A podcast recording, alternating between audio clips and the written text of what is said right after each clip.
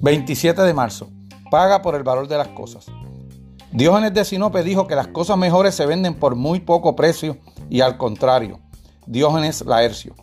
Puedes comprar un sillón de plumas con diamante incrustado por casi 200 mil dólares. También es posible contratar un asesino por 500 dólares.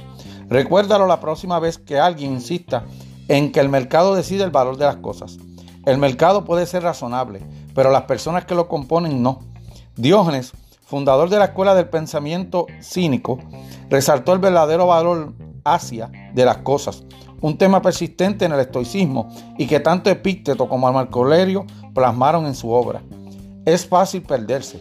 Cuando las personas que te rodean gastan una fortuna en barajitas que no se pueden llevar cuando mueran, podría parecer una buena inversión para ti también. Pero desde luego que no lo es. Las cosas buenas de la vida valen por lo que valen. Las cosas innecesarias no valen la pena sin importar el precio. La clave es apreciar la diferencia.